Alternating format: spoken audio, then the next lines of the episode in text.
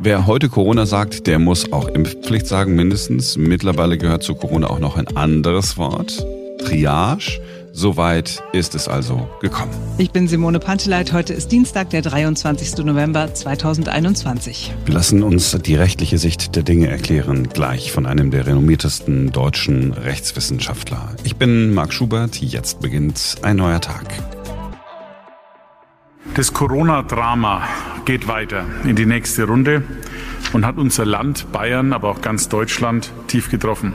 Manche impfenden Ärzte sagen, BioNTech ist der Mercedes unter den Impfstoffen und Moderna ist der Rolls-Royce. Und ich denke, das macht sehr deutlich, dass wir eben zwei sehr gute Impfstoffe, mRNA-Impfstoffe, jetzt zur Verfügung haben, sowohl für die Erst- wie die Zweitimpfung, wie auch für die Auffrischimpfung.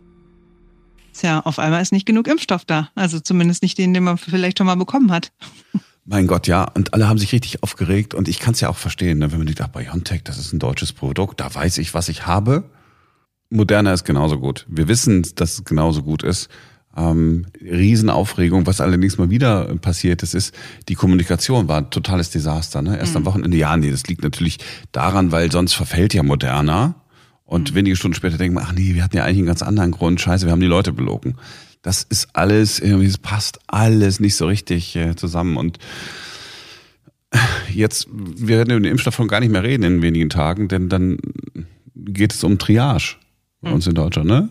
Aus dem französischen Trier sortieren, aussortieren und äh, jeder von uns weiß, was gemeint ist. Wenn es hart auf hart kommt, dann äh, werden Ärzte entscheiden müssen, wen sie behandeln und wen nicht. Das hat der Chef der sächsischen Landesärztekammer gesagt. Er hat gesagt, in ein paar Tagen ist es soweit. Also wenn es ganz schlecht läuft, ne, zwei Patienten äh, kommen dann auf ein Bett und dann guckt man, wen man behandelt und wen nicht. Tja, und dann kann es gut sein, dass Ungeimpfte das Nachsehen haben, weil bei ihnen die Wahrscheinlichkeit für einen sehr schweren und damit tödlichen Verlauf größer ist. Und ich kenne nicht wenige Leute, die sagen, ja, das ist aber auch nur fair, wenn es dann so ist, weil wenn die nichts dafür tun, um äh, so einen schweren Verlauf zu verhindern, äh, dann müssen sie halt irgendwie auch zurücktreten, wenn es soweit ist. Traurig alles, ne? ähm, Impfpflicht. Ich weiß, wie, ich weiß gar nicht, wie häufig wir hier im Podcast drüber gesprochen haben und so. Mehrfach. Ich will es doch nicht nochmal, ich will es gar nicht nochmal alles wiederholen. Ja, ist alles gesagt. Und jetzt aber ist es so, dass jetzt auch bei der, bei der CDU, ja, jetzt so jeden Tag kommt einer, mindestens einer, und sagt, ja, Impfpflicht, ja, ich, ich kann es mir doch irgendwie vorstellen.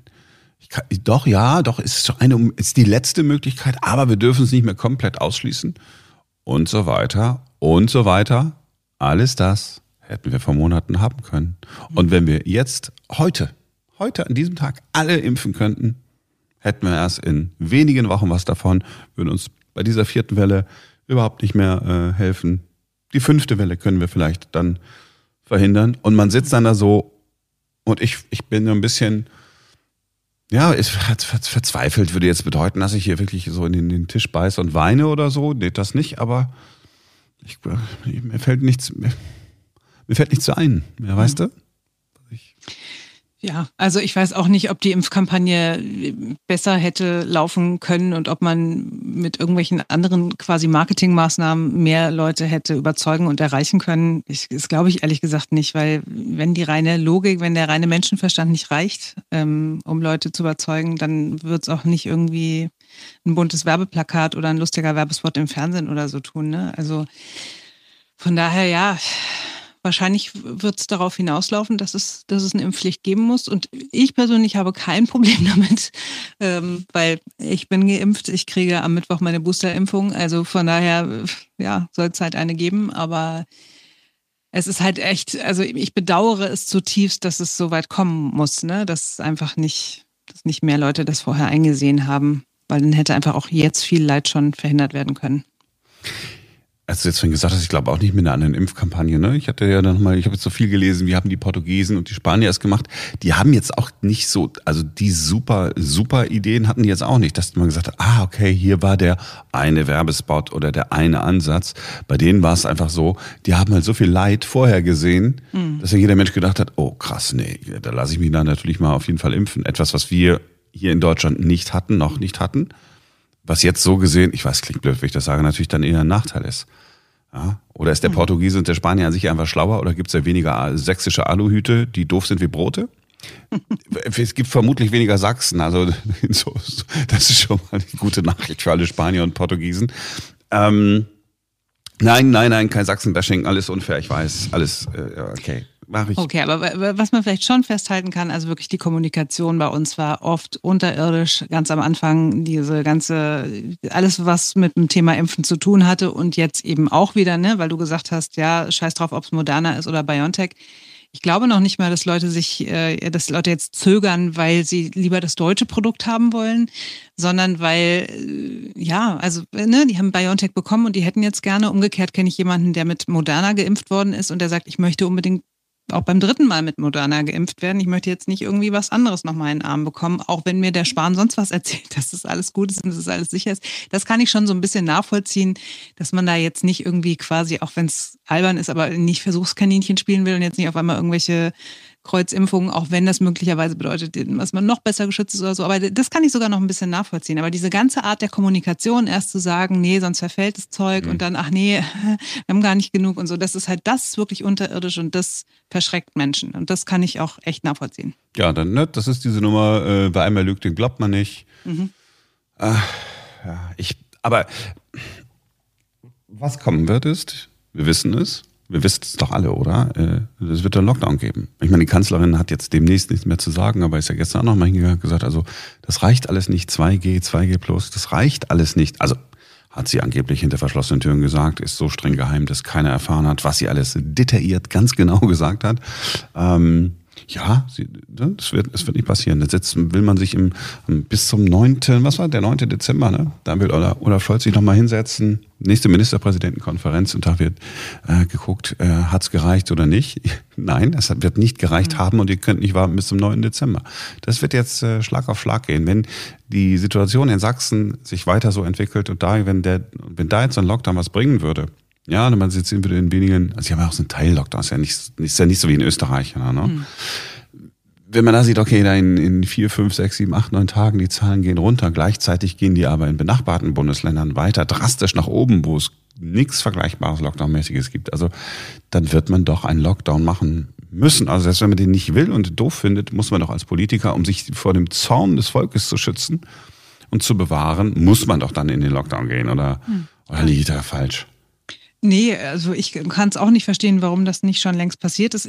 Lustigerweise auch alle, die ich kenne, die selbst alle, die durchgeimpft sind und schon geboostert sind, die sagen alle, ja, mein Gott, dann Hauptsache tut irgendwas, ja. Und das sind ja jetzt nicht Menschen, die chronisch Angst vor einem haben, sondern es ist einfach nur reine, reine, Entschuldigung, gegen das Mikro gehauen ist einfach nur reine Vernunft quasi. Und ich kann auch nicht verstehen, dann höre ich irgendwie den Chef des, was ist das, Kinderärzteverband so, so, der sagt, nee, keine Schulschließungen und das ist so schlimm für die Kinder und so. Und die Kinder stecken sich ja gar nicht in der Schule an, sondern zu Hause. Ja, das habe ich jetzt auch schon tausendmal gehört. Ja, ich, ich. Hä?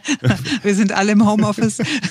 Den einzigen Kontakt, den irgendwelche Menschen aus meinem Haushalt mit anderen Menschen haben, sind meine Kinder in der Schule. Also wo sollen die sich sonst anstecken, wenn nicht da? Ja, also ich verstehe es auch nicht. Und alle sagen jetzt immer, nie das nicht und das nicht und äh, bloß nicht das wieder machen und so. Ja, aber wenn es nichts hilft, dann muss man es halt machen. Punkt.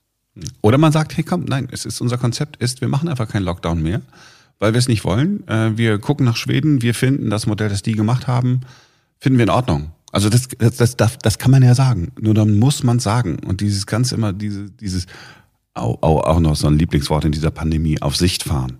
Hm. Oh, ja, auch auf Sicht fahren, ja. auf Sicht fahren äh, ist so ungefähr äh, das Dümmste, äh, was man machen kann.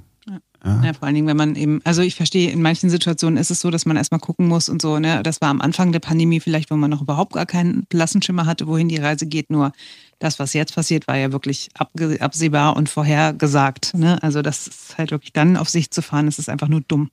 Ja, wir werden in dieser Woche noch mit dem einen oder anderen Experten sprechen. Ähm, Mal gucken, wie lange die sich noch irgendwie zusammenreißen können, ja. Also, weil irgendwann müssen die doch alle mal verzweifeln oder die, machen die alle permanent autogenes Training und so und bleiben deswegen die entspanntesten unter der Sonne. Also ich, ich, ich, bei mir ist der Ofen aus. Hm, ich glaube, also bei ganz vielen ja auch schon, die dann sagen, ich sage einfach nichts mehr. Ne? Ich bin hier, ich will hier nicht den Papagei spielen. Ich habe immer wieder das Gleiche gesagt. Ja. Wenn ihr nicht auf mich hören wollt, lasst es halt sein. Aber wo immer das Gleiche gesagt? Sehr pointiert äh, war dann doch äh, unser noch Gesundheitsminister Jens Spahn, der Mann, der alles versucht hat zu managen und hat meistens nicht so richtig gut geklappt, hat es aber hier besonders schön auf den Punkt gebracht. Wahrscheinlich wird am Ende dieses Winters so ziemlich jeder in Deutschland, das wurde ja manchmal schon etwas zynisch genannt, geimpft, genesen oder gestorben sein. Aber es ist tatsächlich ja so. Ja, welch ein Desaster. Jetzt haben wir viel miteinander spekuliert und gesprochen. Wir fragen jetzt den ersten Experten in dieser Woche. Er ist einer der bekanntesten und renommiertesten deutschen Rechtswissenschaftler. Er ist emeritierter Professor für Staats- und Verwaltungsrecht an der Freien Universität Berlin. Es ist Professor Christian Pestalozza. Mit ihm sprechen wir über die Impfpflicht. Wir sprechen über das Hü und Hot bei dem Infektionsschutzgesetz und wir sprechen auch über die Triage. Hallo, Herr Professor Pestalozza. Ich grüße Sie. Es gibt seit einigen Wochen, ja seit einigen Monaten eine Diskussion darüber, können wir die Menschen zum Impfen verpflichten. Viele Rechtswissenschaftler sagen, au, das wird verfassungsrechtlich schwierig, aber zu denen gehören Sie nicht. Verfassungsrecht ist überhaupt schwierig, vor allen Dingen, weil die Verfassung so schweigsam ist in den meisten Punkten. Und äh, da muss man die Fantasie bemühen oder die Fantasie des Bundesverfassungsgerichts, um Antworten zu haben. Und äh, aber in diesem Fall äh, denke ich, ist äh, die Rechtslage äh, relativ im Großen und Ganzen relativ klar. Ähm, wir sehen ja, dass wir die Pandemie nicht in den Griff bekommen mit allen anderen möglichen Hilfsmaßnahmen. Ähm, zugleich ist der Staat verpflichtet, äh, die Gesundheit der Bevölkerung zu schützen. Er ist also nicht nur berechtigt, sondern verpflichtet dazu. Also muss man sich überlegen, welche weiteren Mittel in Betracht kommen. Und da das Impfangebot leider nicht in dem Maße in Anspruch genommen wird, äh, wie es in Anspruch genommen werden könnte, auch medizinisch gesehen, ähm, erreichen wir die erforderliche Impfquote für eine Immunisierung der Gesamtbevölkerung eben nicht. Und äh, ein anderes Mittel, die Pandemie wirksam zu beschränken, äh, haben wir ja nicht. Alles andere sind ja nur flankierende Hilfsmaßnahmen wie Abstand, Hygiene, Kontaktvermeidung und dergleichen. Das ist alles gut und richtig in unterschiedlicher Ausprägung, aber das besiegt die Pandemie nicht. Das hält sie nur an gewissen Grenzen. Das heißt, Sie sagen, es ist legitim, eine Impfpflicht einzuführen, weil wir jetzt sozusagen jeden Tag schon erleben, dass andere Mittel nicht wirken. Das heißt, wir waren sogar in der Situation, abwarten zu müssen, bis wir sehen, dass nichts anderes mehr funktioniert, um sozusagen eine Impfpflicht so zu ermöglichen? Nein, äh, zum Abwarten sind sie überhaupt nicht gezwungen. Vor allen Dingen äh, nicht äh, zum Abwarten gezwungen, um überhaupt eine Regelung vorsorglich zu treffen und zu verabschieden bereits. Für den Fall, dass dieses letzte Mittel ergriffen werden muss. Man muss doch mit der Regelung als solcher nicht warten bis zum letzten Moment, sondern kann sagen, wir schaffen diese Regelung, aber sie greift erst an dem und dem Punkt, wo wirklich Not am Mann ist und wo wir sehen, dass wir gegen die Pandemie nicht weiterkommen, sondern die Situation sich ständig äh, verschlechtert. Und das ist ein großes Versäumnis des Gesetzgebers. Die Impfpflicht muss ja nicht nur dann geregelt werden, wenn sie fällig ist, sondern sie muss vorher im Raum stehen auch um der Bevölkerung klar zu machen, Kinder, da kommt notfalls, nicht weil wir es unbedingt wollen, aber notfalls auf was auf euch zu, was eigentlich keiner wirklich möchte. Wir wollen, dass das freiwillig und solidarisch funktioniert. Aber äh, wenn es eben nicht geht, dann müssen Sie so, wie Österreich das für Februar angekündigt hat, eben diesen Weg gehen. Aber das müssen Sie regeln vorher und nicht warten, bis die Pandemie uns überwältigt. Und äh, man könnte sagen, na ja, ein bisschen ist es ja auch schon geregelt.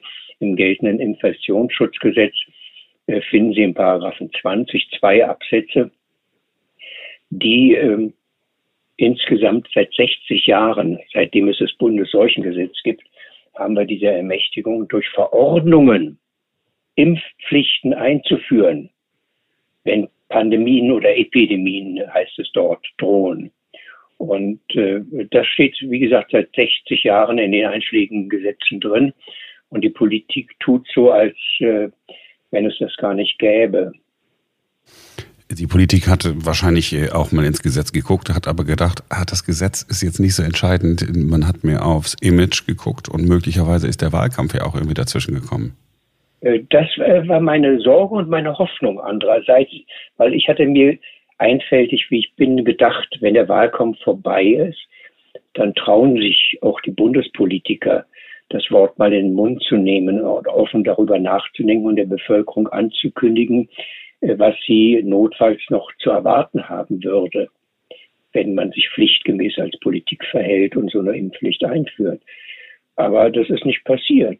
Aber es gibt jetzt immerhin schon, sehe ich äh, zu meiner Zufriedenheit, ein paar Stimmen auch in der Politik. Immer mehr scheinen das zu werden, die sagen, äh, an dieses Thema müssen wir ran und äh, es bleibt wohl keinen Ausweg und wir werden das einführen müssen. Wir gucken vielleicht noch, wenn, wenn Sie erlauben, einmal ganz kurz auf das neue Infektionsschutzgesetz. Ich bin ein bisschen unsicher, weil ich nicht weiß, wem ich denn nun anhängen soll. Die einen sagen, ach, jetzt mit dem neuen Infektionsschutzgesetz haben die Länder viel mehr Möglichkeiten und es ist alles total rechtssicher. Und die anderen sagen, nee, mit dem äh, Ende und dem Auslaufen der epidemischen Notlage von nationaler Tragweite haben die Länder diese Möglichkeiten nicht mehr, die sie vorher hatten. Helfen Sie mir bitte. Ähm, ja, äh, es sind ein paar Maßnahmen drin, die es vorher nicht äh, gab. Ähm, äh, das äh, begrüße ich selbst, also strikte Regelungen, so 2G-Regelungen und dergleichen. Ähm, äh, das ist äh, besser geworden, weil man das ausdrücklich aufgenommen hat. War vielleicht schon vorher möglich, aber man hat es ausdrücklich reingenommen. was man gestrichen hat und was überaus bedauerlich ist, sind die Sondermaßnahmen, die bisher möglich waren, solange die Feststellung der epidemischen Lage von äh, nationaler Tragweite eben galt. Die läuft ja nun aus in ein paar Tagen, die gegenwärtige. Und äh, dann hätte es sozusagen nichts genutzt. Aber ein bisschen doch hätte man diese Maßnahmen nicht rausgestrichen aus dem Infektionsschutzgesetz oder eben sehr verharmlost, dann hätten nach dem alten Infektionsschutzgesetz, also nach dem bis, äh, vor der letzten Änderung, äh, war es so, dass die Länder dann für ihren Bereich wenigstens diese pandemische äh, Lage nationaler, also in dem Fall regionaler Tragweite durch ihre Landesparlamente erklären konnten und dann die sehr strikten Maßnahmen, die man vorgesehen hat vor der letzten Änderung, anwenden können. Äh, diese Möglichkeit ist nach wie vor da, aber der Maßnahmenkatalog ist ausgedünnt worden, sodass sie da nicht wirklich, dass, sodass äh, diese regionale Erklärung der epidemischen Lage äh, von landesweiter Tragweite nützt sozusagen nichts. Also wir haben andere Instrumente, die wir vorher nicht ausdrücklich hatten, aber wichtige Instrumente sind einfach gekappt worden und das ist aberwitzig äh, im, äh, angesichts einer Pandemie, die uns stärker bedrängt als je zuvor. Danke, dass Sie das mit dem Aberwitzig gesagt haben, weil ich sonst immer derjenige bin. Ich komme mir manchmal so ein bisschen dumpf vor, wenn ich versuche, mit normalem Menschenverstand an, an Dinge ranzugehen. Das heißt, die Lage ist so schlimm, wie wir sie nie hatten. Gleichzeitig können wir Lockdowns nicht mehr äh, anordnen, nicht, äh, nicht, nicht mehr verhängen. Das kann man einem normalen Menschen ja wirklich nicht erklären. Argument äh, der äh, möglichen neuen Koalition, vor allen Dingen offensichtlich der FDP, war ja, naja, diese Regelung, die wir dann da hatten mit diesen Lockdowns, das ist alles nicht verfassungskonform. Ja, das ist natürlich, das ist, äh, äh, wissen Sie, manchmal weiß ich nicht, ist das nur äh, Unbedarftheit, äh, ist das, äh, ähm, dass die schlechte Berater haben oder äh, ist das ein Kalkül? Ist das der Schutz irgendwelcher Sonderinteressen? Ich kann es mir nicht erklären. Ähm, vielleicht gibt es auch gar keine Erklärung für solche äh, Argumentationen. Ähm, es ist jedenfalls fürchterlich. Wir werden ähm, wahrscheinlich beobachten in den nächsten Tagen, wie die Zahlen äh, weiter steigen und weiter steigen. Und dann wird es auf den Stationen, auf den Intensivstationen, vor allen Dingen in den Krankenhäusern, zunächst in Sachsen und in Bayern und möglicherweise auch in anderen Bundesländern, zu dieser mittlerweile berüchtigten, berühmt-berüchtigten Triage kommen können. Gibt es aus rechtlicher Sicht ähm, Probleme mit dieser Triage oder ist das, ist das geregelt im, keine, ich, ich sage jetzt mal, im Ärzterecht? Es ist äh, nirgends, äh, die Triage bereitet deswegen Probleme, weil es nirgends wirklich normativ geregelt ist. Es gibt Leitlinien und es gibt äh, ähm, äh, ja eben Guidelines, wie so eine Triage in verschiedenen Bereichen angewendet werden soll. Aber im Einzelnen ist alles streitig. Und ähm, äh, der Gesetzgeber hat auch hier komplett, aber das schon seit vielen Jahrzehnten und unabhängig von der Pandemie, Triagen gehören im Kern normativ geregelt. Und der Staat hat sich seit jeher der Verantwortung dieser Triage-Regelung entzogen. Und ganz schlimm wird es, wenn Sie jetzt sagen, einen Triage machen in der Form, dass Sie sagen, Corona-Patienten werden äh, prioritär vor anderen äh, Patienten behandelt, dass die andere Patienten, die nicht äh, mit Corona betroffen sind, sondern sonstige, vielleicht auch lebensbedrohliche Dinge haben, werden zurückgestellt zugunsten Corona, so wie wir es schon mal hatten, wo Intensivbetten freigehalten wurden, ein bestimmtes Kontingent freigehalten wurde, egal was kam, äh, das ist äh, rechtlich überhaupt nicht vertretbar. Das ist eine äh, derart gleichheitswidrige Privilegierung von Corona-Patienten, ohne Unterscheidung übrigens, ob die mal geimpft worden sind oder ob die ungeimpft sind. Also ähm, ob da vielleicht ein gewisses Mitverschulden im Spiel ist bei der Corona-Erkrankung, das kommt ja auch noch dazu. Mhm. Dass bisher der Standpunkt ist, das geht uns nicht an, wir behandeln alle gleich. Aber wie ist es denn, wenn die Lebensbedrohlichkeit bei zwei äh, Notfallpatienten gleich groß ist, aber sie haben nur ein Bett und sie haben kein Unterscheidungskriterium? Würfeln sie dann? Oder sollte man dann nicht sagen dürfen, ja, äh, wenn der eine äh, deswegen so schwer betroffen ist, weil er sich nicht hat impfen lassen äh, wollen, obwohl er es konnte und medizinisch nichts dagegen sprach. Und der andere ist vielleicht sogar doppelt oder dreifach geimpft und hat es trotzdem bekommen, ist der dann nicht vorzuziehen. Aber ich sehe, dass da auch äh, keine Bereitschaft steht, da eine Differenzierung zu treffen. Also die Triage-Frage, das ist ein weiteres Loch, in das wir ständig äh, fallen und, und äh, vor allem die, die betroffenen, nachteilig betroffenen Notfallpatienten fallen. Verlieren Sie manchmal, Herr Professor Pestalozza, das ist eine persönliche Frage, nur wenn Sie die beantworten mögen, verlieren Sie manchmal mindestens die Geduld mit der Politik? Ich will von Verzweiflung nicht sprechen. Ähm, ich habe das Bedürfnis, äh, dann darüber zu sprechen in dem Fall, um sozusagen vielleicht um, um meine Verzweiflung zu artikulieren. Ähm, aber es ist, äh, es ist, äh, aber auch auf anderen Gebieten, es ist furchtbar, was aus rein politischen Gründen dann auch ähm, oft äh, in dem Gewand rechtlicher Argumente, äh, die eben ganz klar nicht zutreffen, es ist nicht schön, aber es macht es interessant und ich bin, wenn ich das sagen darf, auch off the record ich bin froh, dass es äh, Medien gibt, die ab und zu fragen. Äh, dann kann man sich äh, äußern. Und das hilft beim Überleben. Herr Professor Pestalozza, wir haben Sie sehr gerne gefragt, weil wir Ihre Antworten so sehr schätzen. Ich danke Ihnen, dass Sie sich Zeit genommen haben. Sehr gerne. Ich danke Ihnen. Was passiert jetzt, wenn immer noch nicht geimpft wird in einem halben Jahr? Wenn wir mit Blocken oder Brechen der Welle, mit einem klaren Wellenbrecher, die Zahlen wieder runterbringen, stehen wir dann am Ende doch wieder in einem halben, dreiviertel Jahr tatsächlich wieder an gleicher Stelle? Der Bayerische Ethikrat hat ausdrücklich gesagt, eine partielle Impfpflicht ist sinnvoll, er hält aber auch eine allgemeine Impfpflicht für nicht ausgeschlossen. Ich denke, wir müssen uns in Deutschland dieser Debatte noch einmal grundlegend stellen. Nicht jetzt für die jetzige Situation, aber einfach für das nächste Jahr müssen wir überlegen, ob nicht eine weitergehende Impfpflicht notwendig ist, um aus dieser Endlosschleife Corona herauszukommen. Sonst stehen wir in einem Jahr wieder genau da. Bis dahin müssen die Argumente fürs Impfen nochmal deutlich artikuliert werden. Wir sind morgen wieder für euch da, denn dann ist wieder ein neuer Tag.